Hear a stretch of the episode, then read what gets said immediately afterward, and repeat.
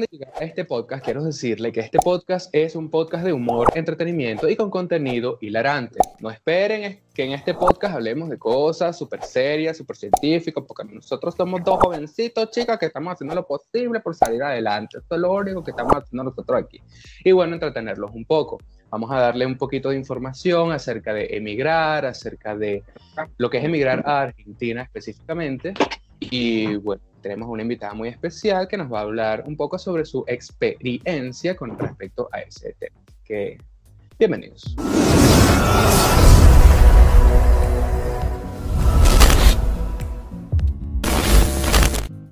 Bienvenidos al episodio número 20 de Alguien tenía que decirlo. De verdad que cada vez que digo un episodio, bienvenidos al episodio tal, de verdad no me lo puedo creer. ¿Cómo, cómo hemos llegado a 20 episodios ya? O sea, no sé si tú lo crees, Alejandra, pero yo definitivamente no lo creo, sobre todo por depender de este modem AVA, o sea, no sé cómo lo hemos hecho, de verdad.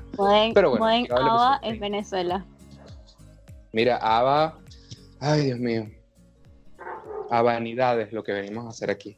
Mira, de verdad yo estoy muy emocionado porque, bueno, además es bueno mencionar que tengo una invitada que tengo mucho tiempo sin ver, sin hablar bien, bien chévere, coño la última vez que medio hablamos por videollamada, yo estaba con estas pintas y bueno, nosotros estudiamos juntos en Venezuela y bueno, ella como muchos otros millones, 5 millones de venezolanos ya, pues decidió ir fuera del país para buscar más oportunidades, una vida mejor, poder sacar tu teléfono y que no te diga, ¡Epa, princesa! Coño, por sentir libertad, tranquilidad y paz. Y bueno, claro que, que puedas ir por la calle, que puedas ir por la calle con el teléfono, sin miedo a que te llegue un motorizado, que el motorizado se devuelva a quitarte el teléfono. Exacto, y bueno, ya, ya vamos a hablar acerca del trauma del sonidito del, motorizado, que sea otro tema. Horrible, horrible. Pero bueno, ella es una invitada muy especial para mí, ella es espectacular, ella es inteligente, es divina, es de unos besitos, mira, no, es que hay esta prueba, si ella me lo permite, bueno, si no hay, bueno, lo veremos aquí o no, ¿no? Yo no tengo problema. Yo no sé si tú tienes problema en hacer ese video público.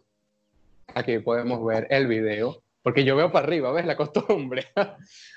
para acá. Aquí podemos ver el video, televidentes, y bueno, no diré más, no diré más, pero se despertaron pasiones después de ese video.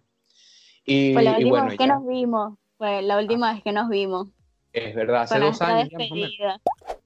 Sí, sí, yo cumplo ya dos años aquí el primero de junio, así que sí. Mi vida. Me viene el 27. Mi vida. Pero yo no te he presentado. Bienvenida Alejandra Lizo, mi amor. ¿Cómo te encuentras? ¿Cómo estás? Viste, viste. Bien, gracias. Divina, como siempre. Divina, fabulosa, espectacular. Tienes una ropita rosa, me recuerdas a Floricienta. Mm. Y sí, algo así para darle un toque argentino a este sabor caribeño que tengo. Sabroso, como para complementar, ¿no? Y sí, sí, sí, sí. Mira, te voy a decir una cosa. Sabes que ya nosotros, esta es como una nueva serie de podcast, ¿no? Acerca de emigrar, de venezolanos que, bueno, emigraron y ya hemos pasado por la ruta típica, Colombia, Ecuador, Perú, Chile y ahora Argentina. Así que yo quiero hablar, quiero hablar de muchas cosas, corazón, de verdad. No sé si has querido decirle muchas cosas a los venezolanos o lo que sea que tengas aquí por dentro, pues lo puedes decir ahora. Y podemos empezar. Mira, chica, no estás en un espejo, ¿viste? La gente te está viendo, un podcast, está en YouTube, está en Instagram. Sabes que quiero saber unas cosas. Porque quisiera que hablemos de forma un poco cronológica acerca de todo lo que fue tu experiencia, ¿no? De cómo fue el proceso, cómo llegaste, así de una forma simplificada si quieres o a detalle, como se te haga más cómodo corazón. Pero primero quiero empezar. ¿Qué pasó? Como me, me, gusta hablar que jode.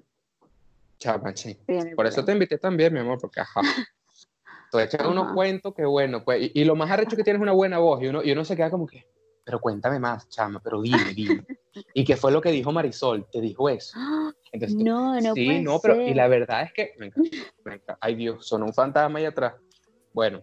Mierda, fue, mi amor? fantasma de tu casa? Ajá. Continúa, continúa, disculpo por interrumpirte. No, no, tranquila, mi amor. Que, Ajá.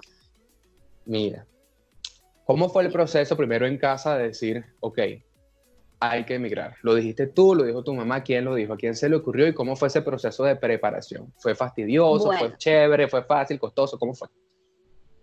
Bueno, fue, me imagino que para todos, eh, bastante complicado. En mi casa ya era algo, por decirlo así, que se esperaba, porque, bueno, eh, muchos de mis, mis, mis, amigos, mi grupo familiar, bueno, sabía que eh, ya mi novio tenía casi dos años acá y este, como que todas en mi familia ya esperaban a que yo cuando terminara la universidad eh, me iba a venir para acá con él. Entonces fue por ese lado capaz un, un poco más sencillo. Eh, bueno, después que, que presentamos la tesis, que terminamos la universidad, yo estuve un tiempo en que, bueno, voy a trabajar, lo voy a intentar y todo, pero lamentablemente, como a todos, el sueldo no nos daba lo suficiente como para trabajar y, vivir allá. Entonces, bueno, llegó un punto en el que estaba hablando con mi papá. Lo más difícil de todo fue decírselo a mi papá. Eh, y bueno, llegó un punto en el que le tuve que decir, mira papi, no, o sea, me, voy a ir. Eh, no fue fácil. Mi papá se quedó como que... Sí, sí, sí. O sea, más que todo, mi, mi papá, mi mamá y yo, eh, muy, muy unidos. Entonces, bueno, mi papá me dijo, listo, si tú quieres, te puedes ir, pero tú no te vas a ir sola. Entonces ahí fue lo complicado decidir que yo me viniera con mi mamá. Entonces, bueno, todo un proceso. Eh, es capaz la misma historia me imagino, me imagino a tu papá diciendo, tú mi amor sola no te vas a ir, yo no quiero que me cojan a la muchacha por allá, eso es argentino, esa muchacha se vuelve loca. Claro, mi papá más que todo lo decía era porque, mira, nosotros, o sea, yo me venía detrás de un chico que prácticamente no, no conocía, porque ya teníamos dos años separados, él había cambiado mucho en ese tiempo, yo también había cambiado muchísimo en ese tiempo. Cuando él se vino, nosotros nada más teníamos no sé, año y medio de haber empezado a ser novios, no habíamos tenido la oportunidad realmente de conocernos bien. Entonces mi papá lo que, eh, como se dice, más dudaba o más temor tenía era que si yo me venía sola, yo llegaba a pelear con él, a discutir con, a discutir con él, o sea, que vamos a tener alguna eh, discordancia, entonces yo iba a estar sola. Entonces él no quería que yo pasara por esa situación de estar sola. Y por lo menos con mi mamá sentía ese apoyo. Quizás en el momento, y voy a ser totalmente sincera, eh, en el momento yo lo veía irrelevante. O sea, decía, ¿cómo es posible que, que mi papá no confíe en mí de esa manera y tal? Pero bueno, eh, desde que estoy aquí he pasado por ciertas situaciones, no sé, desde el día cero que me subí al autobús y llegué aquí, me di cuenta que, que fue una de las mejores decisiones que mi mamá se viniera conmigo. Pa. Claro, porque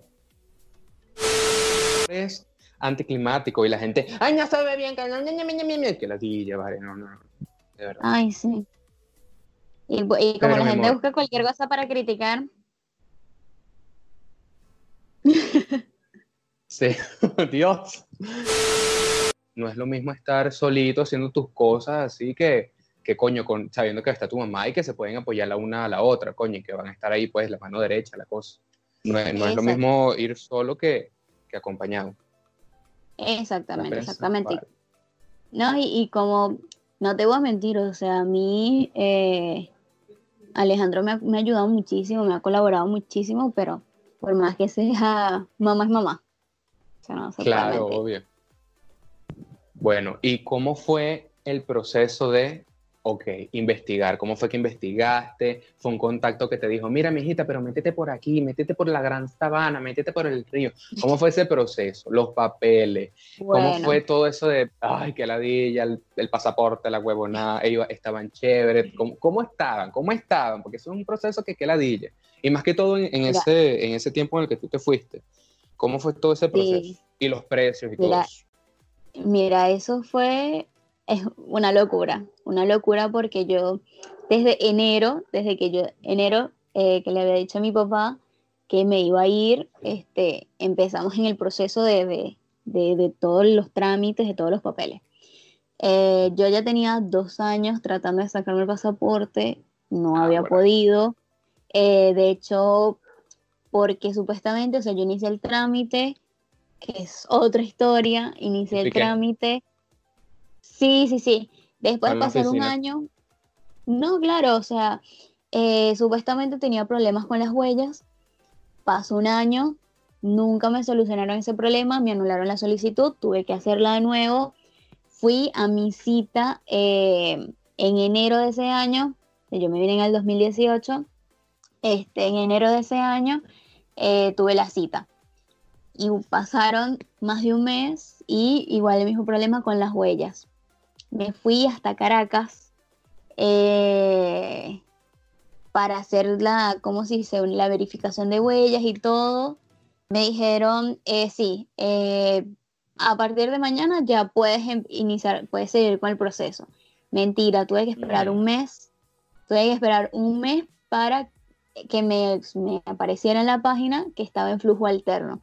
Para poder salir de flujo alterno tenía que volver a cargar mi partida de nacimiento.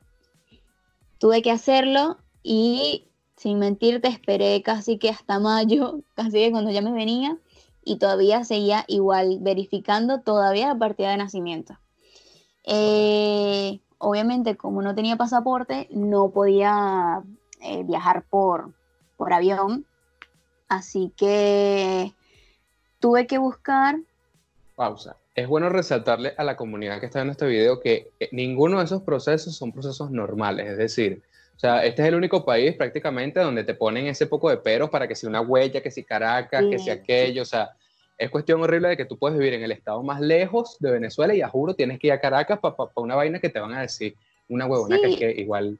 No, y, y una cosa ilógica, porque cuando yo fui, primero tuve que hacer, estuve, tuve que estar, no sé, a las 6 de la mañana, como a todos, para empezar, para hacer un trámite, siempre nos toca madrugar. Tuve a las 6 de la mañana, hice mi fila y todo, y cuando llego a taquilla, o donde se supone que me iban a hacer la verificación, me dicen, no, es que aquí no es, es dos cuadras más allá. Tuve que Mm. irme para allá, volver, volver a hacer la fila, y lo más ilógico es que hice la fila y lo que me pidieron fue la partida de nacimiento. Y me preguntan, ¿cuál es el nombre de tu mamá? Y yo, pero, o sea, ¿cuál es el problema si soy, yo soy mayor de edad? No, pero dime cuál es el nombre de tu mamá. No, es fulana. Ah, bueno, entonces, este, ya a partir de mañana puedes verificarlo por la página. Y yo, ajá, pero, o sea, si yo tengo un problema de huellas, le dije al tipo, si yo tengo un problema de huellas, ¿por qué no me vas a tomar las huellas de nuevo? No, no, no, este, ya con esto es suficiente a partir de mañana. Que esperar un mes para que me apareciera la página que estaba en flujo alterno. Y después volver a cargar mi partida de nacimiento. Un caos, un caos. Este, Es como mi vida bueno, amorosa. y vete adaptando a cosas peores. eh, obviamente como no tenía pasaporte, tenía que sí o sí viajar por tierra. Este, Es decir, que al final fuiste sin pasaporte. Claro, yo me fui sin pasaporte, bueno, empecé a indagar, eh, obviamente con la ayuda de Alejandro, él también se iba buscado por Facebook o Instagram, cualquier tipo de información. Hay muchísimas páginas de venezolanos aquí en Argentina eh, donde te colocan información de que puedes salir del país por tierra con cédula de identidad, ya que Venezuela está dentro del convenio del Mercosur todavía. Entonces puedes viajar por tierra eh, y de hecho por avión también puedes viajar únicamente con cédula. El tema es que, bueno, Venezuela siempre es especial y ahí en Venezuela y Gaceta sus Oficial. playas. Sí, Venezuela y sus playas eh, en- a- está en Gaceta Oficial de que no puedes salir del país sin, sin pasaporte. Pero eh, yo puedo viajar con los, o sea, legalmente, yo puedo viajar a los países del Mercosur únicamente con mi documento de identidad. Así que bueno, eh, me puse a indagar, hay muchos, eh, ¿cómo se dice? Hay muchas páginas de venezolanos aquí en Argentina donde te eh, asesoraban, te daban nombres de, de ¿cómo decir?, de, de líneas o de, no, no, no hallo la palabra, eh, como de grupos de personas que, se, que estaban, que ayudaban a trasladar desde Venezuela hasta. Argentina. Sí, algo así, algo así. Entonces, bueno, indagando, indagando, leyendo, eh, hice un par de consultas, me dijeron que sí, que podía viajar eh, por tierra con la cédula y hasta Brasil. Y de Brasil podía tomar un avión hasta, hasta Argentina. Entonces, bueno, eso fue, sí, sí, eso fue lo que hice. Eh, desde marzo más o menos estuvimos indagando todo, todo este tema moviéndonos y no, no nos había terminado de salir nada. Esto fue de un momento a otro, este, no nos había, no probábamos de un lado, del otro, nada. Hubo una vez que eh, Alejandro estaba viendo por Facebook una página igual de venezolanos en Argentina, donde un chico publicó que él estaba buscando otro grupo de personas que quisieran viajar con él en una fecha estimada, viajar con él, con un señor que vive en Puerto Ordaz y que ya tiene muchísimos años haciendo traslados de venezolanos a, Brasil y que, bueno, o sea, que, los traslada, como que hicieran un grupo y se acompañaban entre todos, pues, y los estaba buscando por ese, los estaba buscando por Facebook. Me encanta hablar contigo por videollamada, porque así la gente no dice, ah, estás pálido, ahora somos dos pálidos, no jodas. Sí, sí. Mira, te cuento que ayer fui a donar mm. sangre y cuando fui a donar sangre me dijeron, eh, me, cuando me hacen la primera entrevista me dice, ¿te sientes bien? Y yo, sí, porque, y me dice, es que te veo como pálida, como amarilla, y yo como que, como anémica. Marica, mi color. Marica, yo nací así, soy venezolana, créeme. Ay, no. Sí, sí, sí. Ah, chica, retoma el cuento. Retomo el cuento. Este, bueno, eh, Alejandro me pasó el contacto, le escribí a ese chico y te juro que ese chico me, me empezó, yo digo, no sé, fue un ángel, eh, porque me empezó a asesorar de todo, de todo, de todo. Eh, me empezó a ayudar, me puso en contacto con el señor del taxi, porque te explico, es como una, una pareja eh, la, una pareja de esposos. La señora como tal es brasilera y eh, se, casó con este señor que es venezolano, ellos son de Puerto Ordaz y ellos tienen ya alrededor de, en ese momento, ocho años, eh, ya tenían ocho años trabajando de trasladar a, a, venezolanos a la frontera de Brasil y viceversa. Entonces como que ellos cobraban, en su momento creo que estaban cobrando 50 dólares por persona. Entonces ellos se organizaban un día y ese día, bueno, trasladaban la mayor cantidad de personas que fueran posible.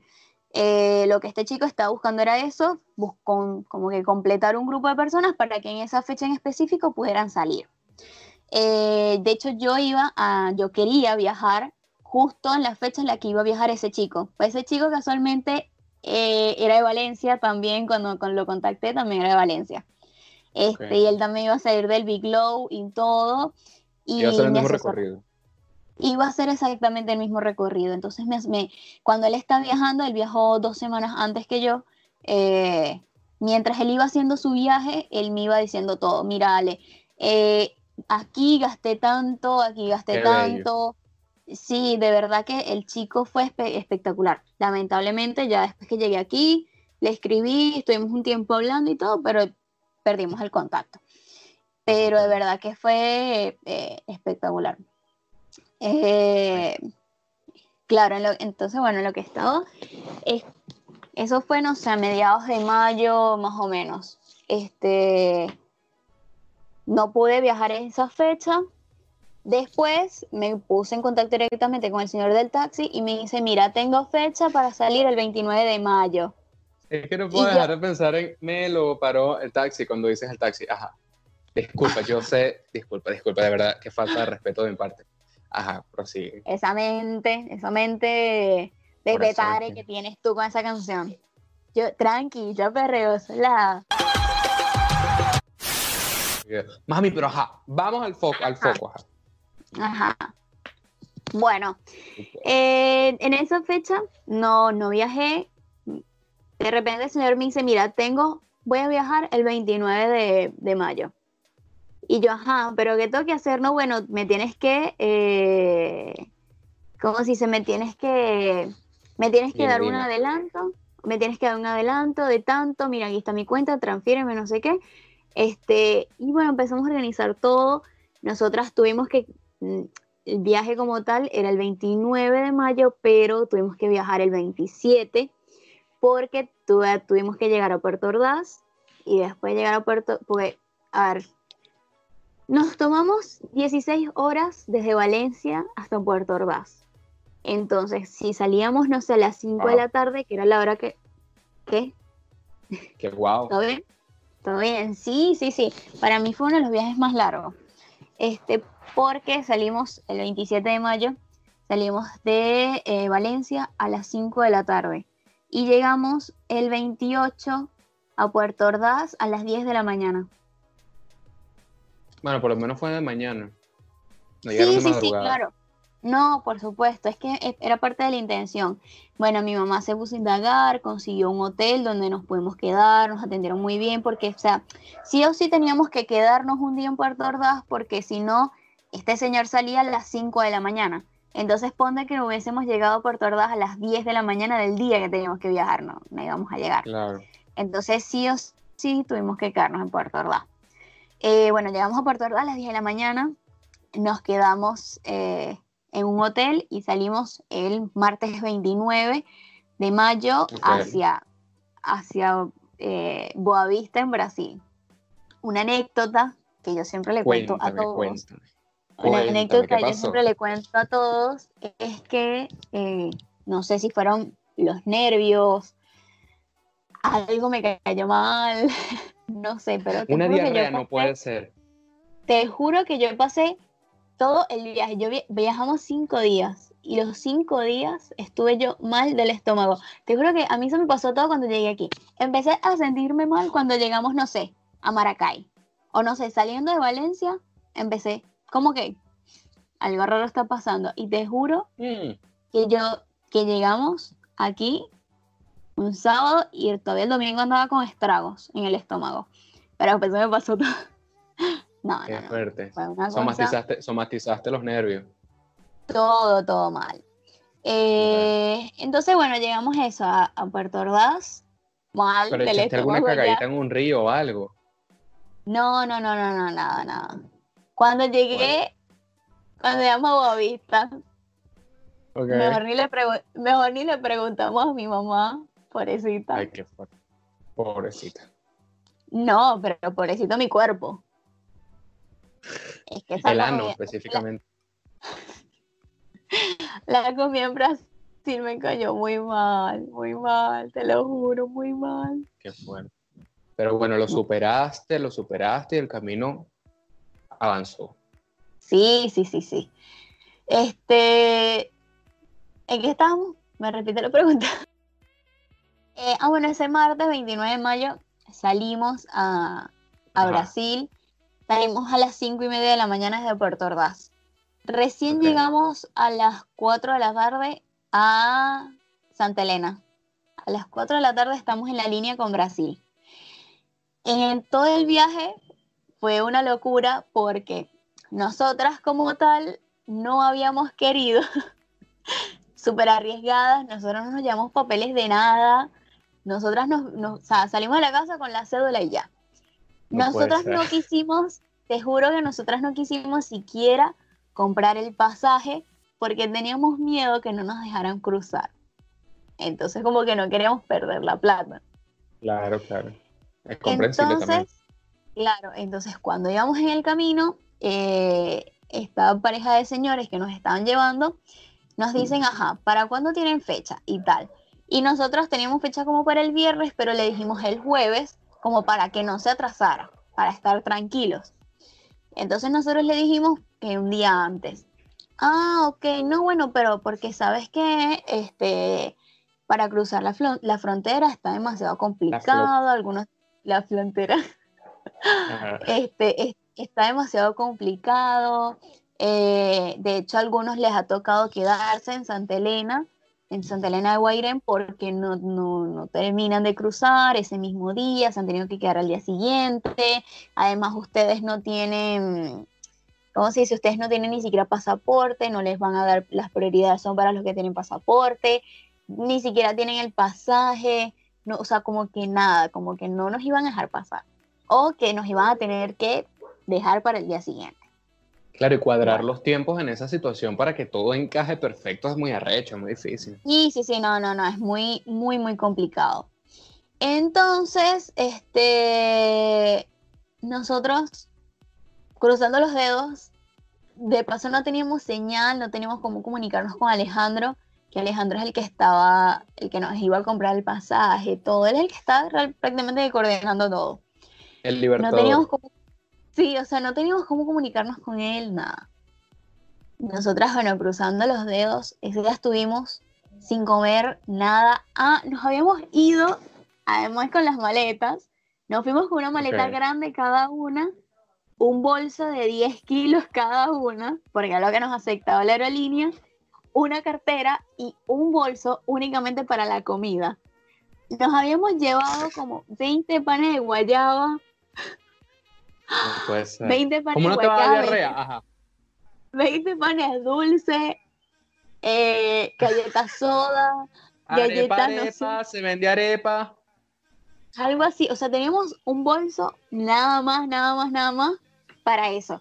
Porque, ¿qué hacíamos nosotras? Nosotras teníamos como que para todo el día comíamos pan, galletitas, no sé, como que picábamos y teníamos una sola comida pesada, que por lo general era la de la noche, una sola comida pesada al día, como para ahorrar plata, porque tampoco veníamos con mucha, mucha plata. O sea, como todo fue rápido, corriendo, no habíamos tenido la oportunidad de, de- de conseguir mucho.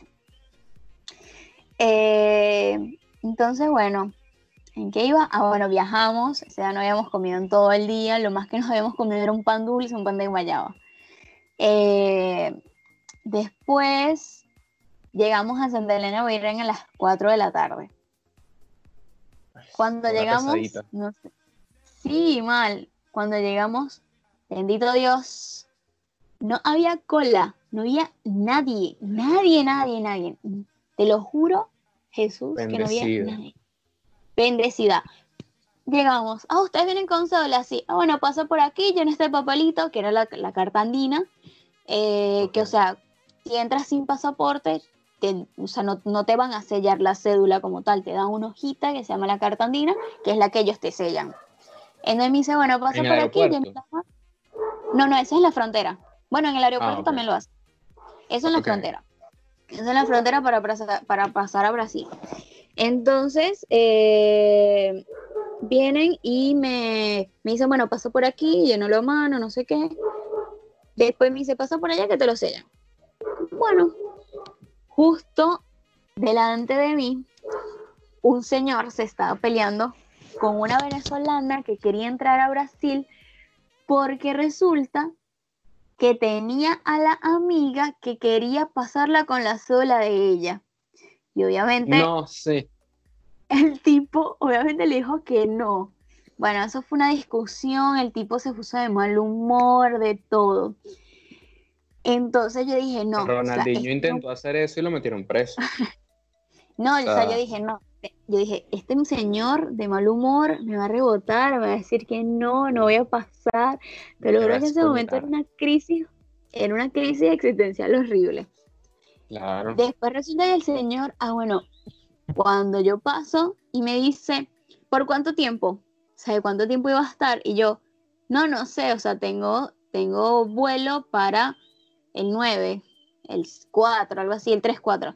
Le digo, no, no, es que tengo vuelo para el 3 o 4. Y cruzando los dedos que no me pidieran el pasaje porque no lo tenía todavía. Ay, Dios. Este, y me dice, yo le digo, no, Y para, además para no en, ese, disculpa que te interrumpa, que en ese momento uno está, o sea, no sé cómo- no sé si te sentías como vulnerable o algo, porque coño, uno está en un país nuevo, otro idioma, otro peo y coño. Mal, mal, no, entonces que, entonces eso, que el señor de momento como que no me entendía. Entonces era muy, muy complicado, muy complicado. O sea, yo podía entenderlo a él, pero él como que yo traté de buscar la manera de explicar y no podía, no podía. Entonces, obvio, él entre su mal humor por haberse peleado con la tipa que estaba antes de mí, este, entonces bueno. Después en- había otra señora que casualmente estaba atendiendo a mi mamá, que ella sí como que entendió un poco y le explicó al señor, el señor, bueno, me dieron una carta andina por 10 días. Que de paso, que de paso. Es más que todo de paso. Claro, era más- Exacto. es que era de paso. Es que era de paso porque yo les dije que mi destino era Argentina y que yo iba, eh, iba a estar al- hasta el 3 o 4 que tenía vuelo. Ah, Bueno, cruzamos todo. eh, llegamos a Boavista ese día porque el, el- el señor del, del taxi nos dejaba. Me lo paró el taxi. Ajá. Ah, Eh, ah. Tú puedes. bueno, el señor, el señor nos llevaba hasta Boavista. Bueno, llegamos a Boavista, todo, como a eso a las nueve, nueve y media de la noche. Y nos dijo, y el señor nos llevó a comer. No habíamos comido nada en todo el día. Bueno, vamos a almorzar. Vamos a cenar. Coño, bien. Ok. Y esa vaina fue. Divino o horrible, porque tienes una cara de ambas cosas. No, o sea, estaba sé. bueno. No, no, no, estaba bueno, la comida estaba buena, pero Claro. demasiado pesado. Porque era como, como unos pinchos, algo así como de parrilla, ¿No? con arroz. Ah, ok. pero, pero es raro porque ellos preparan el arroz como. ¿Cómo se dice? El arroz con. Como con, gar, como con garbanzos, frijoles, no sé, pero es seco. Mezcladito ahí. Sí, sí, entonces, viste, la, la, la ensalada la hacen, pero no la aderezan. Entonces, como que es comida muy seca. Sí. Y obvio, no hemos comido en todo, no habíamos comido. Sí, mal, ¿sí? no habíamos comido en todo el día. Eh, todo el, el estrés, no sé qué, ya yo venía mal del estómago desde que había salido Valencia. Y dije, bueno, comida. Y comí toda esa vaina y me cayó mal. Pero Claro. Jesús, Jesús, te digo que me cayó mal. No, mira, mejor ni le preguntes a mi mamá. mi mamá se estaba bañando. Esto es, mira, mi mamá se estaba bañando y yo no aguanté y tuve que entrar al baño. Mi mamá me dice, me vas a matar, No puede ser. me vas a matar, me estoy asfixiando. De paso, el baño no tenía ventana del hotel. Ahora, nosotros por lo menos corrimos con la suerte, eh, Ah. corrimos con la suerte que por lo menos pudimos quedarnos todas las noches en un hotel. En un hotel diferente todas las noches, pero por lo menos pudimos hacerlo. Hay muchos El chicos que... eh, ya va, el internet está horrible, ahora me estoy viendo horrible. No, no, no, ¿te ves bien? Ah, ok. ah, ok, como tú te ves toda pegadita, chama. Como pegadita. Pegadita, pues. como- No, no, no, te ves bien, te ves bien. Ah, Eh, dale. Bueno, entonces cagaste. pasamos la noche mal, mal, mal, mal. Bueno, eh, pasamos esa noche en Boavista. Lo bueno es que también eh, en los hoteles donde nos quedábamos nos daban desayuno. Nos daban de- entonces Bien. desayunábamos como que medio fuerte, pasamos todo el día a punta de pan o galletas y cenábamos fuerte. Entonces, eh, salimos de Boavista, pero porque te estás burlando de mí. No, porque es que, es que no sé si tú has visto dónde están las rubias. Sí. White Chicks, la de dos tipos que son morenos y después pasan a ser mujeres con pelucas blancas y es muy cómico. Sí, sí. Cuando la escena cuando una de ellas está en el baño. Algo así. Ese era yo, que ese era yo, ese era yo. total. Ah, Mira, voy a tener que moverme porque se me está descargando el teléfono. Voy a tener que moverme para allá atrás para cargarlo. O se me mueve, pues. Eso fue miércoles. Miércoles. Sí, eso fue miércoles en Boavista. Salimos a las 9 de la mañana para Manaos. Eh, llegamos a Manaos a las Manaos. 9. Manaos. A Manaos. ¿Cómo están Brasil. los manaos? Ah, Sí, sí, sí. Eh, llegamos como a las nueve y media de la noche. Alejandro nos había conseguido un hotel que después no pudimos, pues, no pudimos utilizarlo porque nunca hallamos dónde quedaba. Pagamos un taxi, rodamos, todo y nunca lo hallamos. Tuvimos que quedarnos en otro hotel que conseguimos para Yeki. Este, y ya era, obvio, tardísimo. Entonces, bueno, lo conseguimos, nos quedamos y todo. Entonces, como nos, nos- no, a nosotros nos tocaba el vuelo el viernes, Ah. Bueno, a nosotros nos, sal- nos salía el, el vuelo el viernes a las 7 de la mañana. Y si tú pagabas eh, una noche en un hotel, tenías que dejarlo máximo hasta las 12, una. Entonces, nosotros llegamos a Manaus el miércoles en la noche, el, íbamos a estar hasta el, podemos estar en el hotel hasta el jueves a la una de la tarde. Y nuestro vuelo salía el viernes a las 7 de la mañana. Así que a la una Oh. tuvimos que dejar el hotel y nos fuimos al aeropuerto. Bueno, entonces nos tocó quedarnos en el, en el aeropuerto hasta las 7 de la mañana. ¿Qué tal el aeropuerto? No, me gustó mucho. Eh, Modernito, pues. muchos. Sí, sí, sí. De, de- de todos creo que es uno de los mejores aeropuertos. De verdad me gustó mucho. Eh, pero bueno. Ah, bueno, eso fue una cosa. Nos conseguimos en, en, ese, en ese viaje de Boavista a Manaus. Nos conseguimos un grupo de chicos venezolanos donde yo hice amistad con ellos y bueno, nos estuvimos acompañando, nos ayudamos y todo me conseguí, me busqué los amigos que me había hecho en el, auto, en, el, en el autobús, me los conseguí todos porque todos teníamos casi que el mismo vuelo. Entonces, sí, o por lo menos salíamos de Manaus o teníamos escalas diferentes, pero todos llegamos a la misma hora que Argentina, todos, o algunos teníamos el mismo, exactamente el mismo vuelo. Entonces, como que hicimos amistad entre todos. Coño, bien. Eh, sí, Y entonces ya no te estabas cagando. Sí, todavía. Oh my Todavía, God. te lo juro. Eh, todavía yo estaba en el, en el aeropuerto de, Man- de Manaus, todavía me dio mi, mi, mi crisis diarroica. Todavía en esa época, porque por allá vi un McDonald's y dije, ay, tengo tiempo de no comer McDonald's, voy a ir a comer a McDonald's.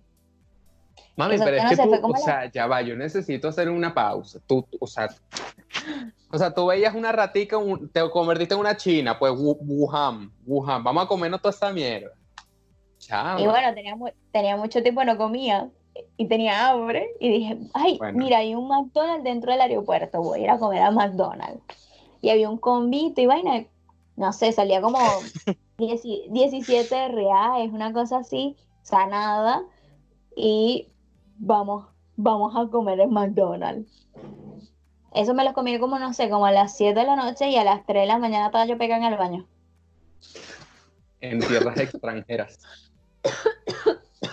La COVID, la COVID, mosca, subir esas defensas. Coronavirus. Mm. Bueno, eh, ¿en qué estaba?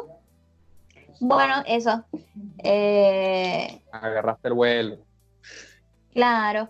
Agar- nos subimos al avión a las 7 de la mañana. Ahora no dormí en toda la noche. En toda la noche no dormí. Eh, muchos estaban tirados, tenías que verlos debajo de la, de la silla del aeropuerto o entre un había un como, no sé, hubo uno que consiguió como especie, se hizo como un cuartico porque será Como Había como un rincón, sí, había como un rincón por allá que estaba bien oscuro y cuando nos dimos cuenta estaba el chamo durmiendo ahí. Este, muchos durmieron, pues yo no dormí nada, pues me sentí demasiado incómoda.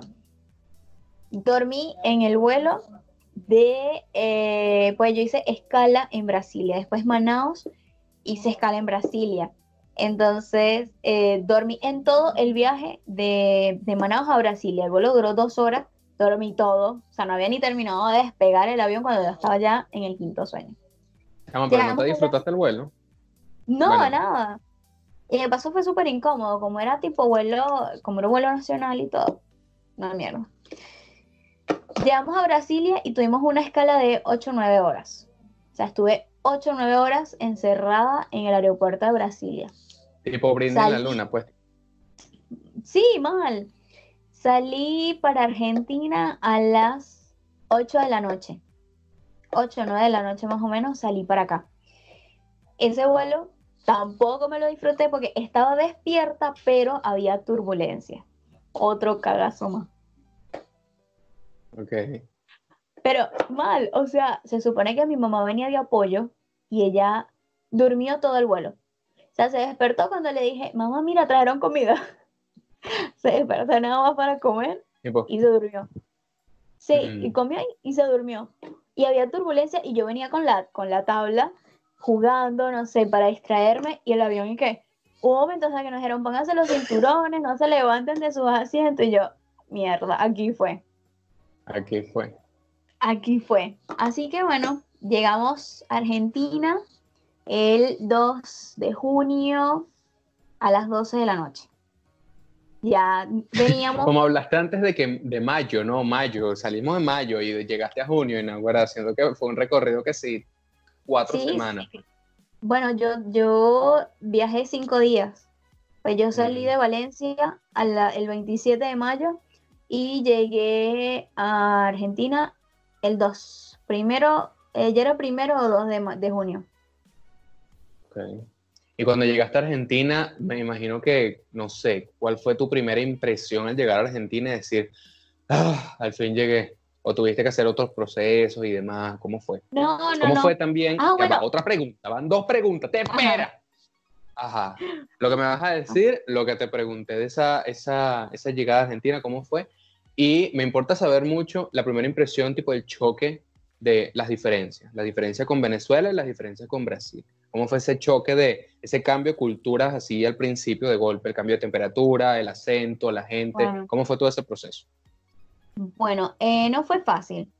Por lo menos en Brasil, relativamente con el tema del idioma y eso, fue más o menos normal porque mi mamá, bueno, eh, mis abuelos son portugueses, mi mamá sabe hablar portugués, entonces, bueno, como que medio nos, nos movíamos por ese ámbito, nos movíamos por ahí.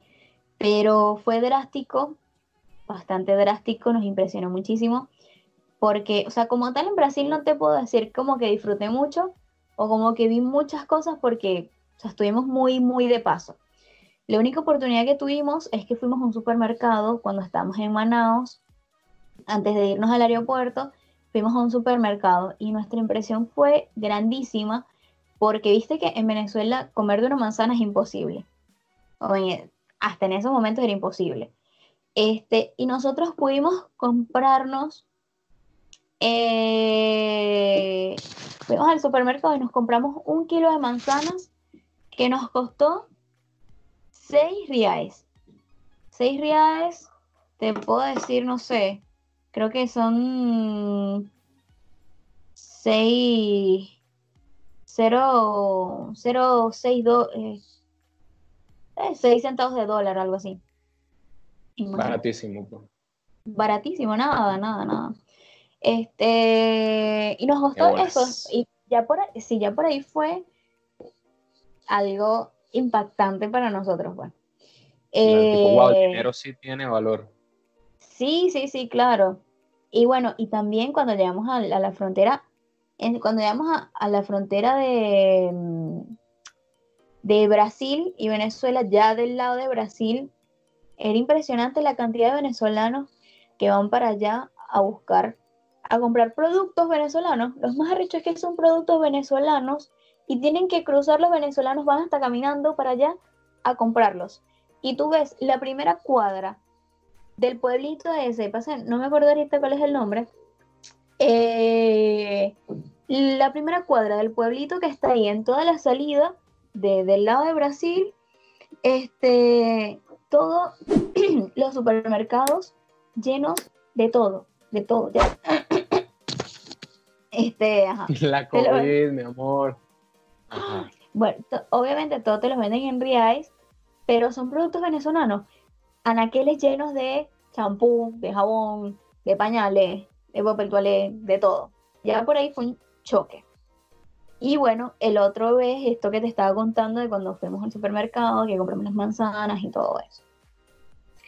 Y bueno, cuando ya llegamos a Argentina, pasó algo parecido. Primero, mi- el mayor choque fue por el clima porque por lo menos en Venezuela, más o menos un clima de 30 grados, o sea, en Valencia. Eh, cuando estuvimos en Brasil, igual, un clima relativamente caluroso, Tropical. tropical. Eh, pero el cambio fue cuando llegamos acá a Argentina, porque justo cuando nosotros llegamos estaba a pocos días de empezar el invierno como tal, y las temperaturas estaban bajas. Por lo menos nosotros llegamos ese día a las 12 de la noche y obvio dentro del aeropuerto, ah bueno, vimos todo el mundo enchaquetado y todo por la ventana del, del, del avión cuando despegamos y yo le dije a mi mamá, está haciendo frío. está haciendo frío porque estoy viendo mucha gente con orejeras. Y ustedes en bata.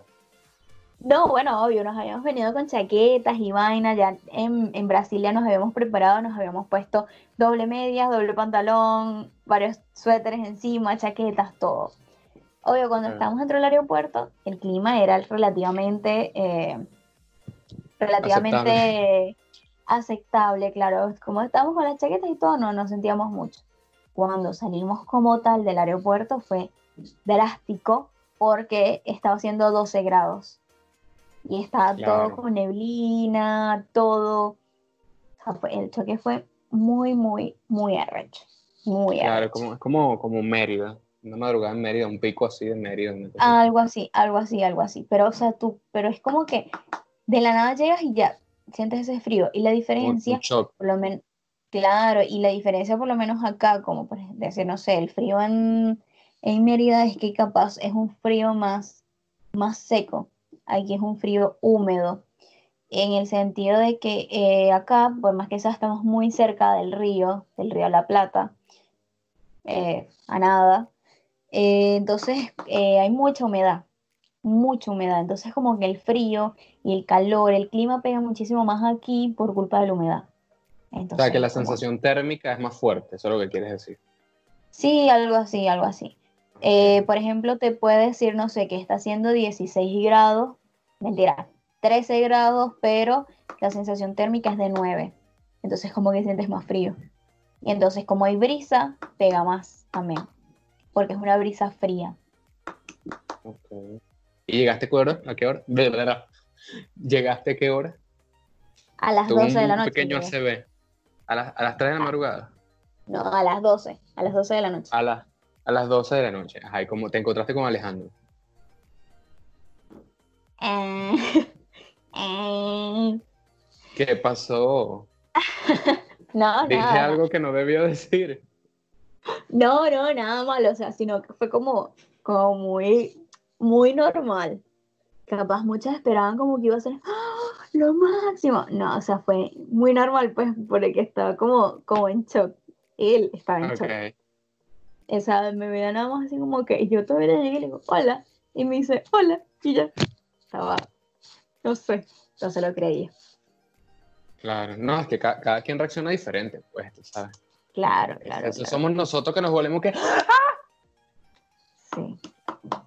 Vaina Sí. así. Bueno, y cuando llegaste, o sea, me imagino que, ¿cómo fue el primer paso? Porque, coño, me imagino que cuando uno llega, lo primero es, ajá, llegamos, pero, ajá, no somos turistas, somos ahora inmigrantes, cuestión de trabajar, comer y, y coño, hacernos independientes. ¿Cómo fue ese paso? O sea, buscaste trabajo entregando el currículum, vainas, ya tenías algún contacto, ¿cómo es eso? Sí, sí, sí. Eh, bueno, yo llegué acá completamente en cero. Yo estuve, eh, no sé, decirte la primera semana, las primeras dos semanas, disfrutando, tipo, como que yo era turista, te soy sincera. Pero porque, bueno, el apoyo que me están brindando aquí me dio la oportunidad para hacer eso. Y Sin nosotros embargo, estuvimos hablando pues- en esos días también. Te Ujú. fuiste a unos centros comerciales, unas cosas, unos Sí, sí, amiguitos sí. que tuviste. Sí, sí, sí. Entonces, bueno, poco a poco eh, empecé a meter currículo. Por ejemplo, si iba por la calle, veía, no sé, alguna panadería, algo así, donde tuvieran algún cartel, le iba, dejaba mi currículo. Hay muchas páginas donde puedes dejar el currículo, tipo Computar Abajo, eh, Boomerang, eh, no sé, Clarín. Hay, hay uno que, se, que yo conseguí mucho trabajo por ahí, por Clarín, de que es como que publican por ahí, están buscando este tipo de personas, que está el número de teléfono, llama, deja el- o lleva tu correo a tal dirección, a tal- o sea, tu currículo a tal dirección, a tal hora, y ya sí.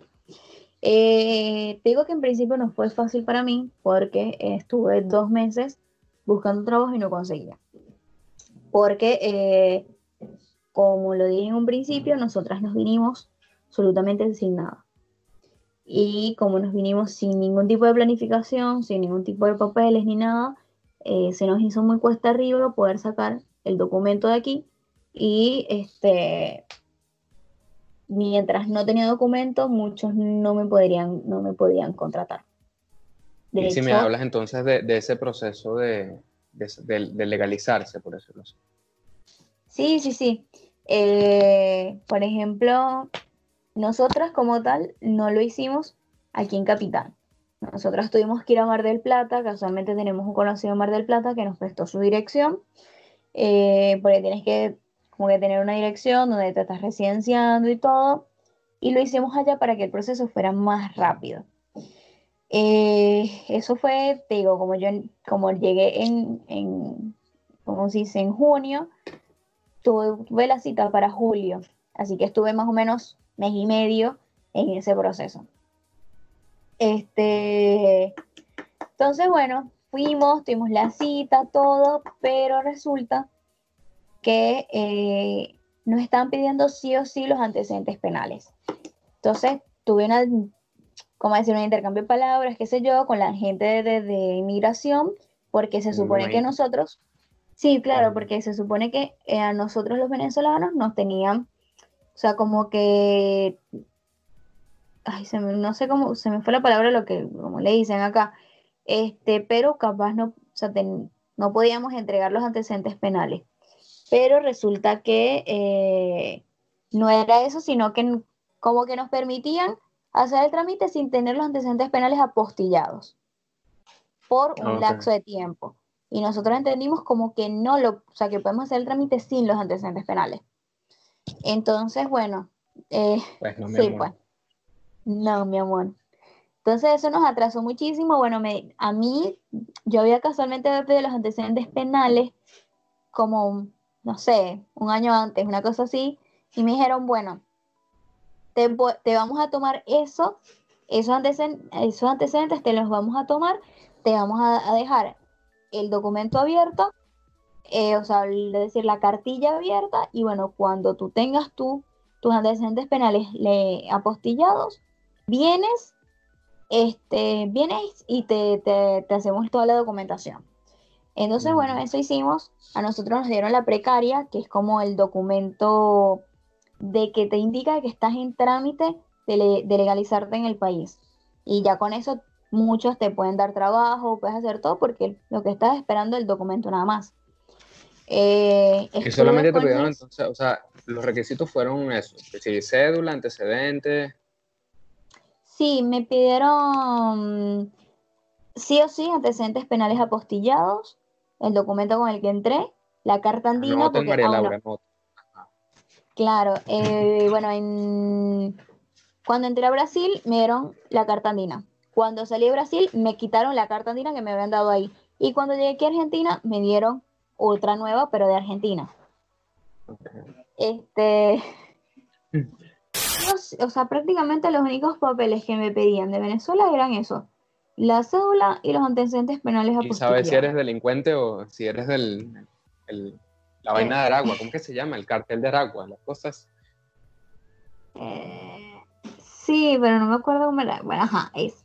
Eso. Bueno, sí, mm. claro, entonces obvio, tenía todos los, todos los documentos de que me pedían de aquí de Argentina como tal, que sí, eh, la carta de domicilio, antecedentes penales argentinos, todo, todo, todo lo tenía, menos los antecedentes penales venezolanos apostillados.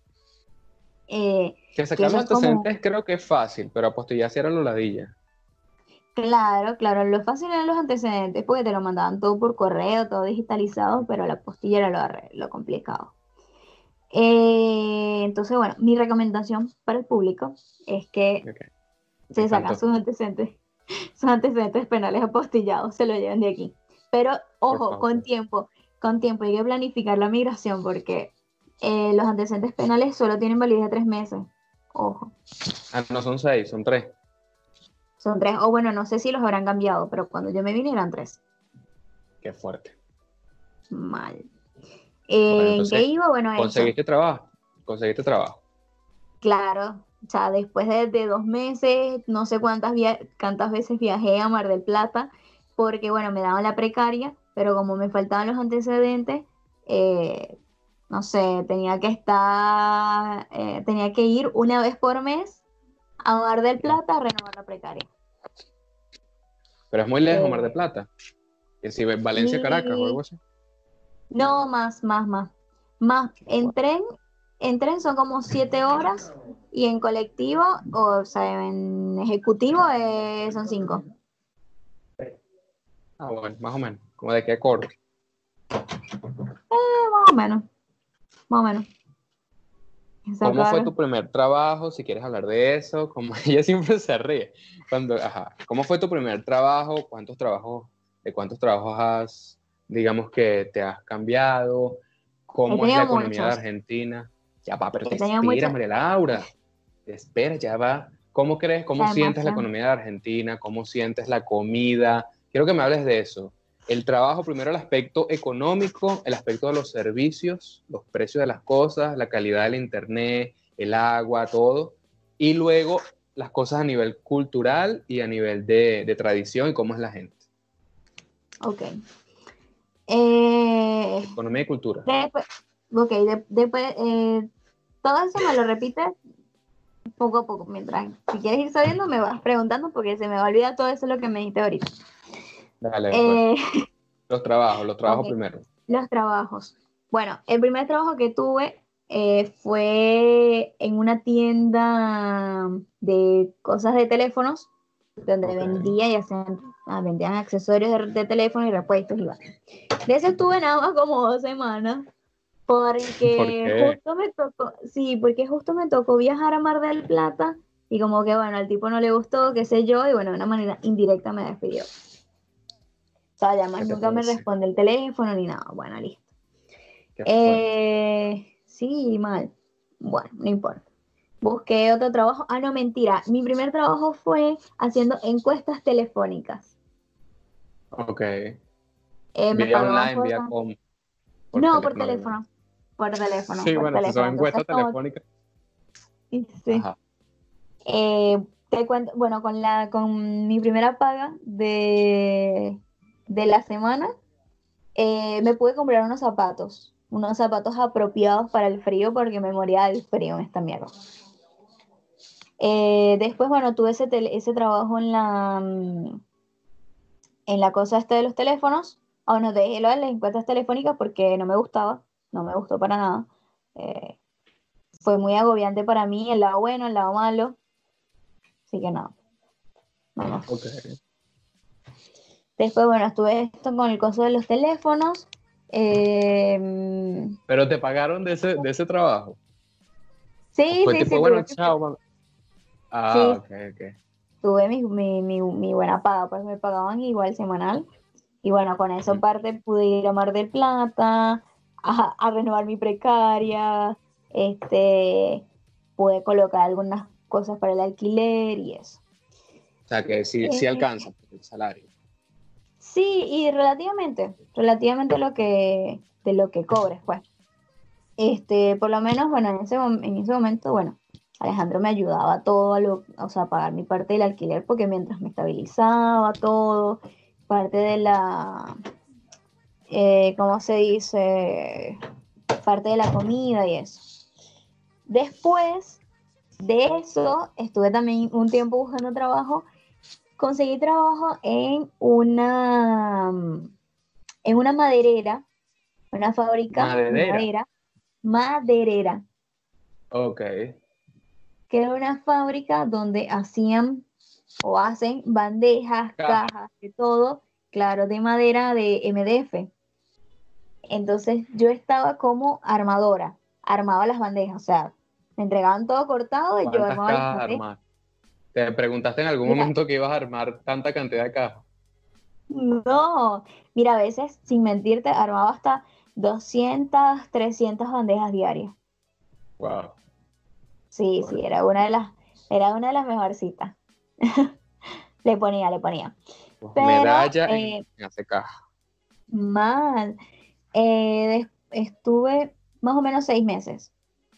Después eh, lo dejé porque no, ya me estaba cansando. Sentía que me estaba agobiando La- mucho. la asiática. No, no, no, me estaba agobiando mucho. O sea, me cansé porque, no sé, Pero, pero es más de una El- primera clase social, mi amor. sí, yo sentía que me, que, que me estaba estancando ahí, pues, y yo quería seguir avanzando.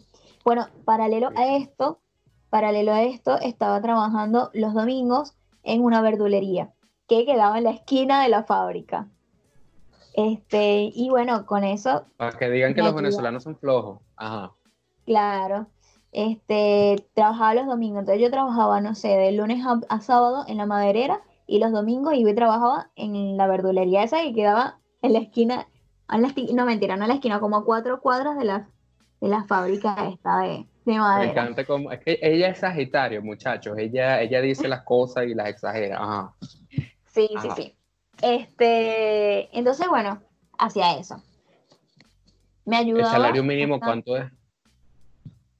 Ahorita, ahorita, ahorita actualmente está en 16 mil pesos. Eh, no te puedo decir muy En bien. dólares no sabe cuánto es, ¿verdad? No sabría decirte, está en, no sé, en 2.60 dólares, algo así, porque hay, infl- hay inflación. Hay inflación. Es Mucha inflación.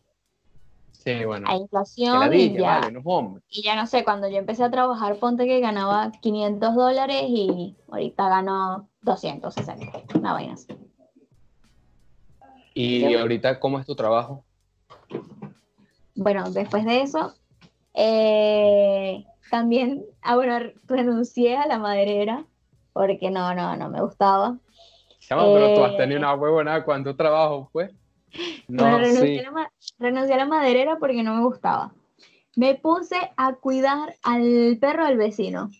Estuve como un mes más o menos Me trabajando en eso, cuidando al perro del vecino, lo cuidaba todo el día, no sé, como desde las 10, 11 de la mañana, eh, lo cuidaba hasta, a veces hasta las 7 de la noche. Y eso Ya va, pero no cualquier daba- persona, no cualquier persona paga para que le cuiden al perro. O sea, ese tipo tenía plata, ¿no?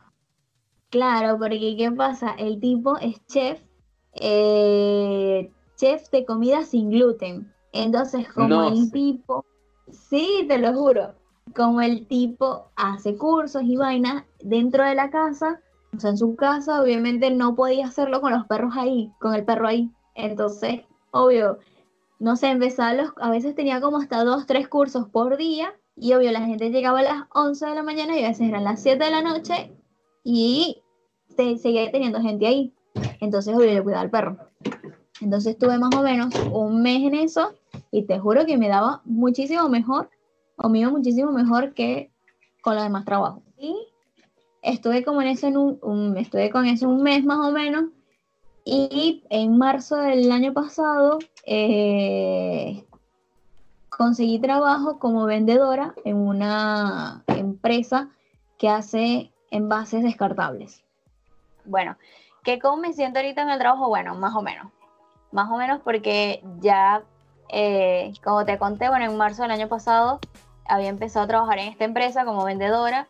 Bueno, resulta que ya no solo hago ventas, sino que también hago parte de ingeniería y seguridad, hago administración, eh, hago, organizo la, la producción de, de unas de las fábricas, de la fábrica de plástico, de hacer los envases y eso. Yo organizo la producción, llevo todo lo que los stocks, todo. Eh, trabajo bastante en esa empresa.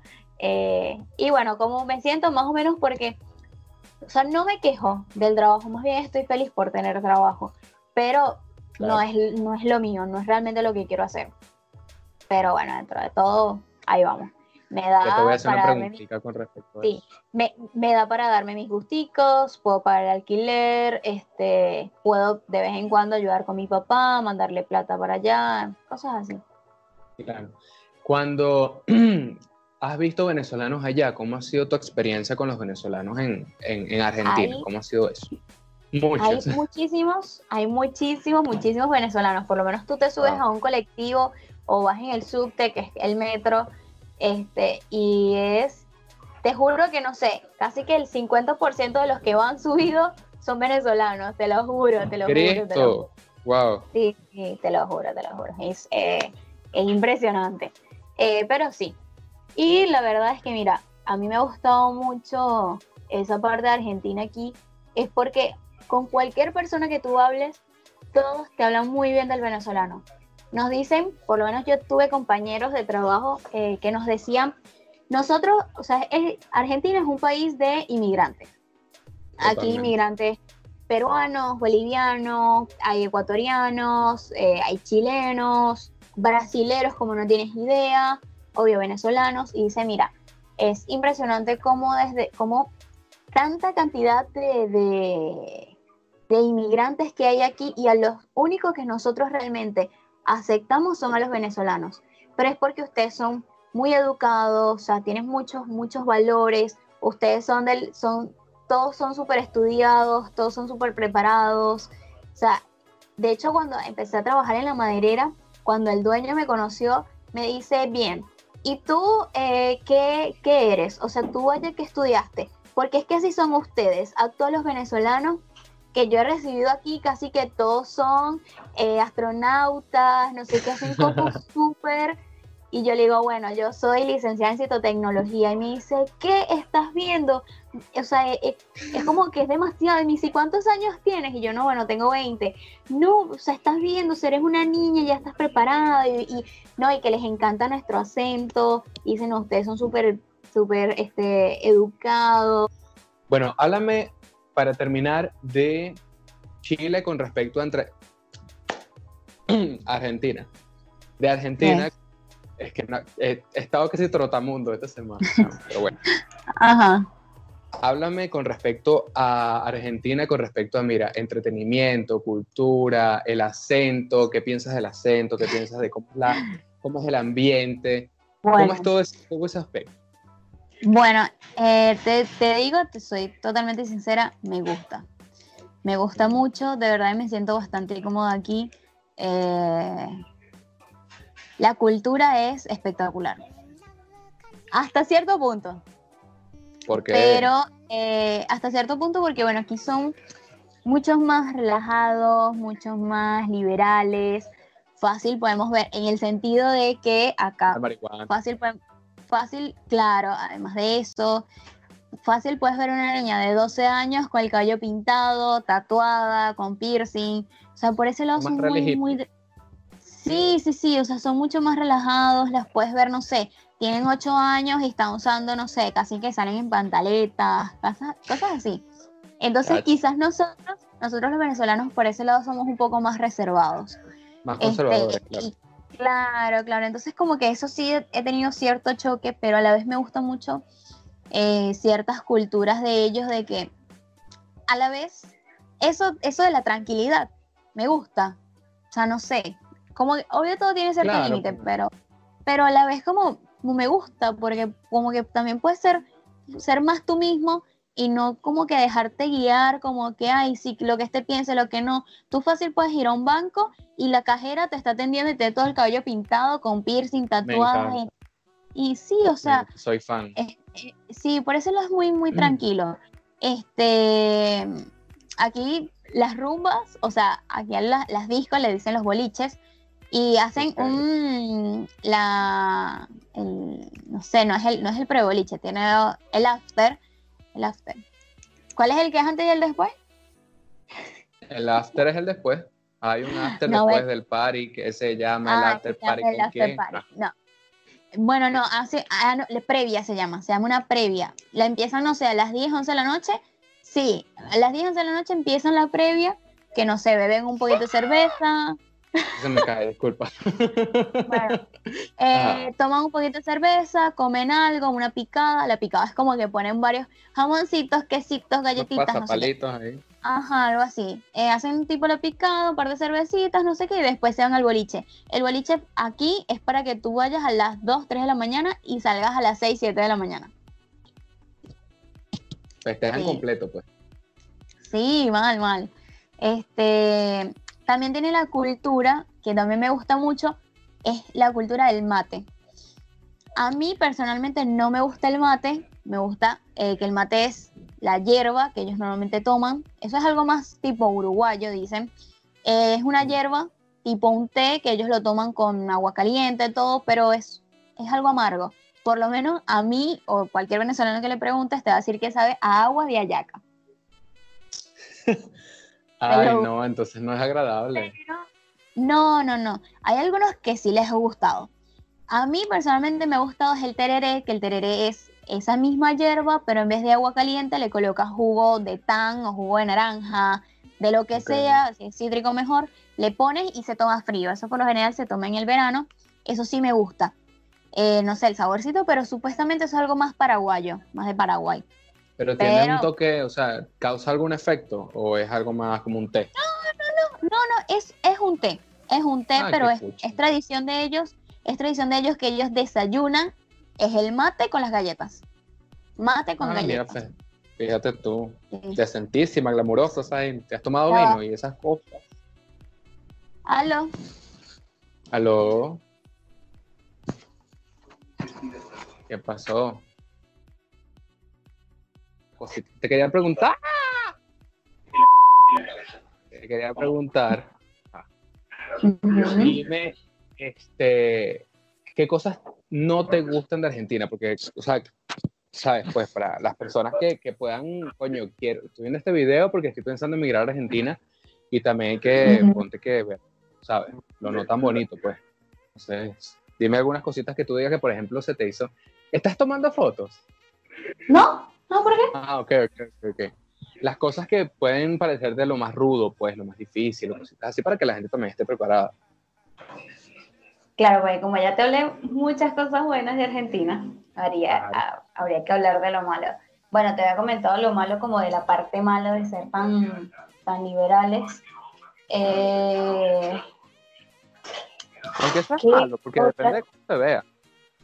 Claro, claro, como yo te dije, o sea, hasta cierto punto yo lo considero que, que no me gusta, como te puedo decir que hay un punto en que sí me gusta, de que sí lo acepto. Pero déjame pensar que, que cosas malas... eh, Ah, te cuesta, te cuesta pensar cosas malas, ¿no? O sea, que, verga. porque, claro, este, porque no sé, o sea, yo aquí me siento tan, tan, tan cómoda, o por lo menos decir, mira, algo que quizás en algunos casos me molesta, capaz de del argentino, es que es muy quejón, es muy, muy quejón.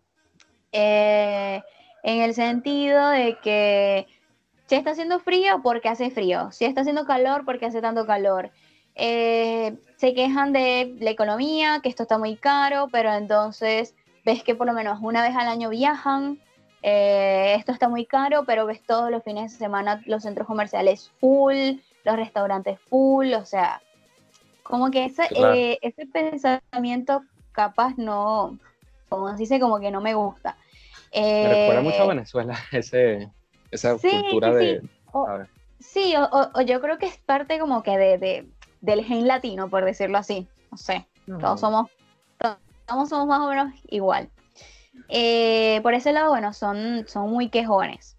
Eh, ¿Qué te puedo decir? ¿Qué otra cosa que no me guste? Bueno, eh, ahorita la situación económica no está muy buena, que digamos, porque, bueno, el dólar sigue subiendo, o sea, y de igual manera hay inflación, muchos productos están subiendo de precio, eh, pero bueno, los alquileres eh, y los servicios hasta ahora se han mantenido más o menos. Es complicado muchas veces en el sentido de que eh, alquilar es muy difícil, muy difícil, porque te piden un millón de requisitos, tienes que gastar un millón de plata. eh, eso tampoco Claro. me gusta. Ese, ese- es el común denominador de muchos países, realmente. Sí, sí, sí. Aunque muchos dirán, muchos te van a decir, no, que a mí se me hizo fácil alquilar. Eso es mentira. Aquí es muy complicado. Eh, nosotros estuvimos un tiempo en el año pasado, eh, que nos vencía el contrato en este departamento, teníamos que renovarlo, teníamos que buscar otro lugar y fue muy, muy difícil porque nos, pedí, nos pedía muchísimos requisitos, eh, teníamos que tener una garantía propietaria. Si no, eh, si no teníamos garantía propietaria, tenía una garantía propietaria es como que una persona te presta su Gracias. propiedad como garantía. Eh, como garantía de que si llega a pasar algo, no sé, por ejemplo en este departamento, llega a pasar algo, o yo después no, no sé, no, no me quiero salir, se me vence el, el- el contrato y yo no me quiero ir o qué sé yo, entonces como que... eh, entonces como que el dueño puede utilizar esa garantía, puede tomar la propiedad de la otra persona. Entonces es muy complicado porque por lo menos ahorita un venezolano obviamente viene para acá y no tiene quien le preste una garantía propietaria así. no, no, no es sencillo, ni siquiera un argentino es tan fácil, es muy complicado. Entonces dicen, bueno, eh, compra un seguro de caución, pero el seguro de caución casi que te vale el doble o el triple de lo que te va a costar el alquiler. Entonces, y todo eso como que, entonces, para alquilar tienes que poner el un mes de adelanto, un mes de depósito del LUL, porque de paso, cada eh, los, contratos, los contratos por lo general son de, de dos años. Entonces tienes aumento del 15 o del 18% eh, semestral. Entonces siempre te va a costar, de, como que tienes que dar un depósito que lo útil, como que tú se lo das al dueño y el dueño lo va a tener guardado por si algo le pasa al departamento. Si se vence el contrato y al departamento no le pasó nada, el dueño te devuelve esa plata. Y, y, es el monto del último mes. Entonces tienes que entregar todo eso cuando, como que cuando vas a hacer el contrato la primera vez. El mes de adelanto, el depósito del último mes, más el pago del seguro de caución. No, no es. Es un proceso. Eh, es, un proceso, es un proceso. Entonces, eso es como. Y con respecto. Sí. No, no, haz la conclusión, haz la conclusión. No, o sea, y eso, pues, eso es como que lo que no, no me termina de convencer de acá, pero uno poco a poco como que se va adaptando. Y temas de, eh, eh, ponte que estás llegando al país y bueno, quieres como amueblar más, como tener tus cositas con respecto a los electrodomésticos, que sí, la lavadora, el aire, el ventilador, el televisor, la nevera, todas esas cosas. Eh, en términos del salario mínimo, ¿para qué, cuánto alcanza? Porque yo hablé con una amiga, hablé con una amiga de Perú y, bueno, y de Chile también. O sea, con una, mi mejor amiga con Oriana Mora. Eh, y me dijeron que, sobre todo en Perú, alcanza un poco más. Lo que pasa es que el tema de Perú es que es como más, las cosas no son tan modernas, pues el, el ambiente, las cosas, ¿tú me entiendes? Y, pero sí es un poco más económico encontrar las cosas. En Chile es al revés, es mucho más moderno, pero también es costoso, costoso. Entonces, ¿cómo es en Argentina? En base al sueldo mínimo. Bueno, en por ese lado, eh, no sabría decirte realmente cómo es, porque no, hace mucho realmente que no compro electrodoméstico, por lo menos yo acá nunca compro electrodoméstico, así que no, como que realmente no me he fijado como para decirte ahorita, hacerte realmente una comparación. Sé que es accesible. Eh, por ese lado son cosas realmente accesibles, pero también es como complicado porque casi que todo lo que ganas en sueldo mínimo se te va en el, nada más en alquiler, y servicio. Sí, sí, sí, alquiler y servicio. Alquiler, servicio, comida. Entonces, como que igual muy poca gente gana sueldo mínimo. Este, la gente por lo general gana, no sé, un trabajo que te paguen mal. El sueldo mínimo es 16 y un sueldo donde te pagan mal, te pagan eh, 20 mil. Entonces, como que dependiendo, y, y que no, no, lo ideal no siempre es vivir solo. Porque si vives solo, tienes que pagar todo tú. Entonces, lo ideal siempre es, claro, lo ideal siempre es eh, vivir con alguien más, donde puedas compartir los gastos. Por lo menos acá nosotros tenemos internet, eh, internet, cable por televisión, eh, tenemos, bueno, gas no tenemos, tenemos, se dañó una tubería acá en el edificio y ah. bueno, eso es otro. pero eso, espérate un momento, o sea, que se dañe una tubería de gas es yo saldría corriendo, pero más nunca volvería, pues. Sí, no, no, pasa que, obvio, nosotros, nosotros no, como tal, no nos podemos ir porque tenemos un contrato, ¿no? Y nos ha tocado, eh, como dicen aquí, nos ha tocado bancárnosla. Nosotros de diciembre no tenemos gas. Y bueno, estamos en el proceso de poder reponerlo. ¿Y cómo hacen los pancitos? todo lo hacemos al horno, pues tenemos un horno, eléctrico. Ah, perfecto. Y la cocina, y la cocina eléctrica, y la cocina es eléctrica. Eso ha sido todo un ah, tema. no, nos bañamos con, con, ducha corona porque no tenemos gas para bañarnos con agua caliente. Porque aquí el agua caliente funciona a gas. Por lo menos en este edificio. Que me acaba de explotar la cabeza. Demasiada, demasiado gas para demasiadas cosas. entonces, obvio, claro, claro, entonces por lo menos nosotros acá es pago, eh, pagamos gas, bueno, este mes ya no pagamos porque no tenemos gas de diciembre, pero pagamos luz, pagamos agua, pagamos la, bueno, las expensas, que las expensas es como el costo, como decir, el, el condominio, por decirlo así. Todos los edificios tienes que pagar condominio o expensa. Qué fuerte. Mira. Sí, entonces, eso. Con respecto a, con respecto a, para finalizar. ¿Has aprendido insultos argentinos? ¿Ese te ha pegado del dialecto argentino? ¿Qué te gusta de cómo se expresa el argentino? Cuéntame. La concha de la lora. No puede ser. Ay, Dios mío, chama, esa boca. La concha de la lora. Dicen que los mejores, los mejores insultos son argentinos, que los dicen con mucho sentimiento. Sí, eso se me ha pegado muchísimo. Y te cuento, yo realmente desde que empecé en este trabajo en el que estoy ahorita, hace como un año, eh, recuperé mi acento venezolano, porque estuve, porque empecé a trabajar con, con más venezolanos, porque estuve un tiempo en los demás trabajos que, que, trabajaba con puros argentinos y hablaba argentino. De hecho, muchos venezolanos me decían, pero ¿cuánto tiempo tienes? Y yo dije, no, tengo cuatro meses. Y me dicen, pero es que hablas como, como si hablaras argentino, ¿dónde está tu acento venezolano? Pero era porque trabajaba tanto con ellos que se me pegaba.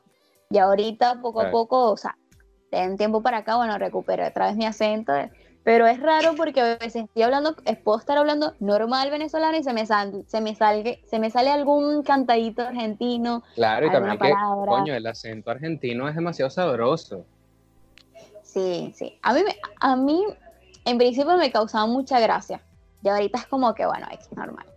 Pero me, me da mucha risa. Sí, sí, sí, a mí me da mucha risa. Y hay muchas cosas que todavía digo, ah, pero ¿eso qué significa?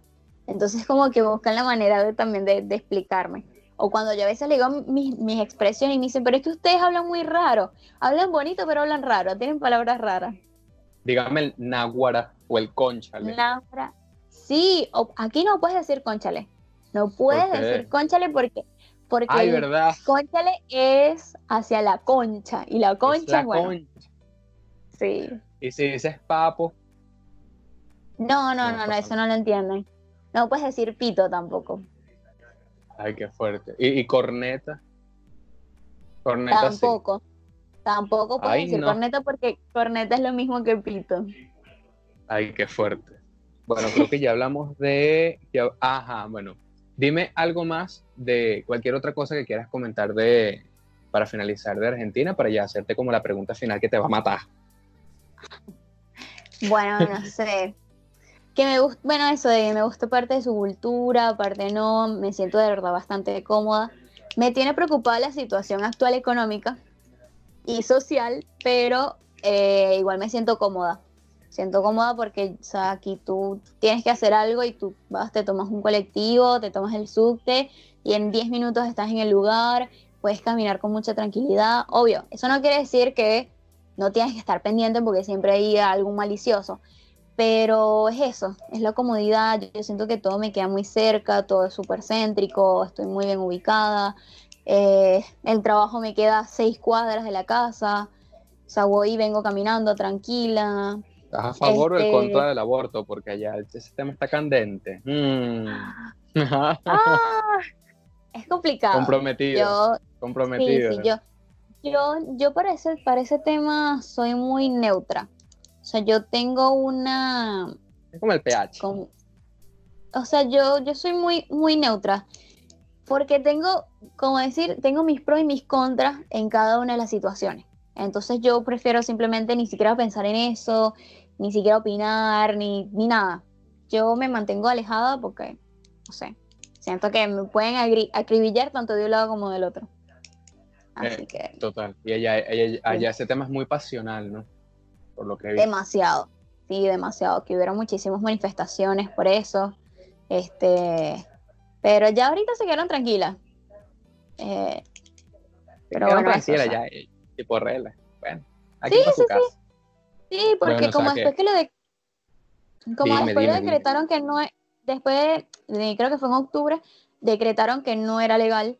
Eh, entonces eh, hubieron muchas manifestaciones y todo, Ahora metió presa una que otra chica, dañaron algunas cosas físicas en un parque, qué sé yo, en el Congreso, pero hasta ahí no, no fue la gran cosa. Y después de eso se quedaron tranquilas. Es muy por muchísimas partes, las chicas van por la calle, llevan en la mochila su pañuelito verde, otras llevan el azul y ya. O sea, nadie, como que nadie se mete con nadie, todo es muy pacífico por ese lado, o sea, todo se quedó muy tranquilo. La verdad que no, no hay mucho rollo. Es como jugar los Sims y que se vuelvan locas todas. Sí, no sé.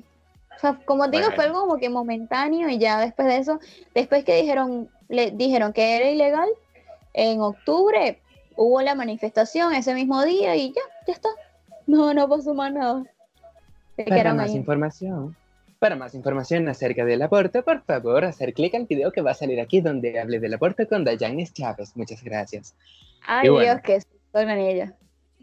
Eso fue, eso fue fuerte, porque ella es evangélica, yo agnóstico, imagínate cómo fue esa conversación. Imagínate tú, pero fue divina, fue divina igual. Ahora bien, ya puedo decir entonces que estás agradecida, pues, o que estás feliz de que, de que tomaste la decisión, ¿no? Tomar la decisión de irte de Venezuela no es algo que, que, que, te causa un arrepentimiento, ¿no? Que estás bien ahora, te sientes bien y... Claro. Uno, uno siempre, siempre, siempre está en la posición en la que esté, va a llegar un punto en el que siempre va a decir, si hubiese pasado, si me hubiese quedado. Ya complicado, ya va. Para que, para que termines, para que termines esa, esa, esa, eso que vas a decir con la última pregunta. Ajá. ¿Extrañas Venezuela? Si es así, ¿qué extrañas de Venezuela? Si Venezuela se arregla de aquí a un tiempito, ponte que se, hoy sale Maduro, ponte, y en pasa un, dos, tres años, regresarías, eh, no regresarías, ¿qué dejaste en Venezuela? ¿Cómo es tu situación con Venezuela? Ya va. ¿Cómo es la situación con Venezuela? ¿Verdad? Todo lo que tiene que ver con Venezuela. Y para finalizar el podcast, ¿cuáles son tus planes y qué tienes pensado para ti, para tu familia, para tu vida a partir de ahora y en los próximos, en los próximos años? Y recomendaciones para los venezolanos que quieran emigrar. Esa yo te la repito al final.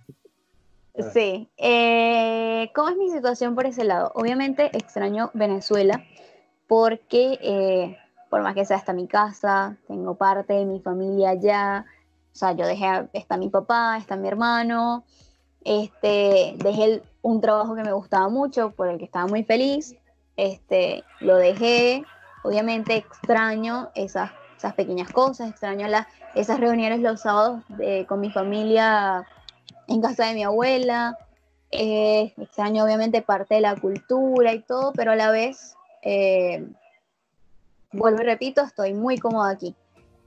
Yo tengo planes, o bueno, me gustaría sí en algún momento volver cuando toda la situación pase, todo mejore, pero también soy realista y sé que en ese caso eh, sería muy complicado. Porque, ¿qué pasa? Mira, yo, o sea, todos los años que yo voy a estar aquí o que ya tengo aquí, o sea, yo he estado formando algo, ¿sabes?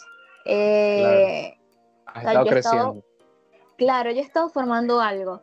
Entonces va a llegar un punto en el que yo ya voy a tener mi televisor, mi nevera, mi cocina, capaz en algún momento va a tener mi carro, mi casa. Entonces es como que va a ser muy complicado eh, como que irme a Venezuela y volver a empezar de cero. O sea, yo vine acá y yo prácticamente no tenía nada porque allá, en mi casa allá, realmente eso era de mis papás eso es de, eh, es de mis papás, o sea, la casa está a nombre de mi papá, eh, el carro es de mis papás, o sea, yo como tal, yo no tenía nada, yo tenía un cuarto en la casa de mi papá, eso, pero en cambio acá es diferente, o sea, ya yo estoy forjando mi casa, eh, mis cosas, o sea, comprando, no sé, mi closet, mi propia ropa, mis zapatos, mi, como te digo, mi televisor, mi nevera, no sé qué. Entonces, como que va, o sea, yo, yo, yo pude empezar de cero porque realmente no tenía nada, pero es complicado como que yo volver a Venezuela, a vivir a Venezuela, con ya teniendo todas estas cosas aquí, porque entonces voy a tener que dejar todas las cosas que ya hice acá con tanto esfuerzo, voy a tener que dejarlos para volver a empezar de cero allá. Y volver a como, empezar, sí y volver a empezar. Entonces, eh, realmente es, es, complicado, es muy relativo. Es un dilema. Es un dilema, es un dilema, todo es muy relativo. O sea, todo va a depender cómo esté en, esa en el momento, eh, cómo me sienta, si realmente, o sea, si siento que es conveniente volver, si no, o sea... Eh, Depende de la situación y el contexto. Sí, sí, sí, sí, sí. Todo, todo es muy pues relativo. es muy relativo. Sí, es arrecho porque, coño, es, es como ir, venir, ir para acá, o sea, es como uno nunca deja, o sea, uno uno debe tener el derecho también de sentir que, coño, ya me estabilicé, que al ¿sabes? fin, claro, claro, que al fin Sentir o sea, lo tranquilidad y logré. ya, pues. poder tener, claro, poder tener algo, porque, o sea, si yo me vine desde Venezuela para eso, para poder tener algo acá, cuando al fin lo tengo, entonces voy a volver, para volver a empezar de cero. O sea, realmente, ¿qué hice? Perdí todos estos años. O sea, no voy a decir que los perdí, porque, bueno, per- crecí como, per- claro, crecí como persona y todo, pero a la vez estoy dejando, eh, ¿cómo se dice? Estoy dejando lo que hice. Los frutos de, de lo que hiciste en Argentina. Exactamente. Exactamente. Ahora So, bien, coño, qué arrecha, qué arrecha, Alejandra. Ajá. Te la estás comiendo. bueno. Recomendaciones para los venezolanos a la hora de emigrar. No sé si ya comentaste alguna que otra cosa con respecto a los papeles y Sí. todo esto. Yo creo que ya las Bueno, personas que nunca coño. Claro, Mami, nunca pero tú no me o sea, mi amor, tú no me vas a dejar terminar a hacer la pregunta, checa. Yo sé que tú quieres hablarlo, población. Es pero que a mí me gusta mucho hablar. Sagitario, Sagitario, ajá. Pues Tú bueno, me entiendes. eso, mi amor. Re- recomendaciones, recomendaciones, mi amor. Bueno, recomendaciones. Tráiganse todos los papeles que crean convenientes, en especial los antecedentes penales apostillados, por favor. Eh, hagan una, eh, una migración planificada. Sé que muchas veces es complicado porque nunca puedes tener una fecha en específico porque siempre te va a salir un viaje aquí, un viaje acá, pero tratar de hacerlo lo más planificado posible. Eh, eso, todos los papeles que puedan, eh, si son universitarios, secundarios, todo, tráiganse todos sus papeles, todo, todo, todo, todo. Y siempre eh, lo ideal siempre sería tener a alguien que te pueda recibir, que te pueda apoyar, porque los primeros meses no son fáciles. Ni, que, ni para alquilar, ni para conseguir trabajo, nada. O sea, es que te vengas como con algo, por lo menos una reserva de plata con la que te, te puedas sostener por lo menos un mes, dos meses, mientras consigues un trabajo y quien te pueda recibir como que para que puedas estar en esa casa mientras consigues trabajo y te puedas estabilizar. O sea, no sé qué más, no sé qué más decir. Y bueno, obviamente, Ajá. obviamente muy buena actitud. Eh, no es que, ay, conseguí un trabajo y como el jefe me habló mal, le voy a renunciar. No, o sea, hay que aguantar la pela. Obvio, todo tiene un límite, pero hay que aguantar la pela. Por lo menos yo he conocido casos de que, ay, no, que es que el jefe me habló bola. mal. Sí, o sea, no es que el jefe me habló mal, renuncié y le puse una denuncia. Le puse una denuncia porque No eso es maltrato, porque no sé qué. O sea, o sea, uno lamentablemente vino para querer echar, es a echarle bola. Así que, o sea, es- eso es, eso, tener muy buena actitud y pensar de que, de que hay que aguantar la pela para poder salir adelante. Y para, para complementar, creo que sacarse, básicamente sacarse el mojón mental y el rancho de la cabeza de que todo me lo tienen que dar, todo me lo tienen que regalar, todo, yo me merezco todo, soy venezolano, soy más que tú. No, Exactamente. Tal cual. Totalmente de acuerdo contigo. me encantó. Bueno, mi amor, entonces creo que ya podemos finalizar este podcast. Fíjate tú, chica. Después de 36 horas. Lo Después de logramos. 36 horas de grabación, sí. Lo Después de logramos. 36 horas de grabación, lo logramos. Lo logra... No, pero me encanta. Quiero decir que estoy muy agradecido. Me encantó tenerte invitada. Me pareces arrechísima y que te quiero. Quiero decirte que te quiero, que te amo, que te extraño, que te admiro, que eres increíble. De verdad, estoy muy orgulloso de ti por todo lo que has logrado, de verdad. Te lo mereces. Si alguien que merece cosas buenas en este mundo, eres tú. No sé si tienes 750 niños en un sótano allí muertos, pero quitando ese hecho, ¿no? Este, mereces muchas cosas buenas y me gusta que te vaya bien, mi amor. Y de verdad espero que te vaya mejor. Este, Gracias. si el emprendimiento sigue, mi amor, cualquier cosa, yo lo pondré en las redes sociales y lo publicaré aquí para darle difusión y demás cosas, mi amor. Así Gracias. que. no Eres el mejor. Eres, el mejor. Te amo, Basta, te chica, adoro, te extraño.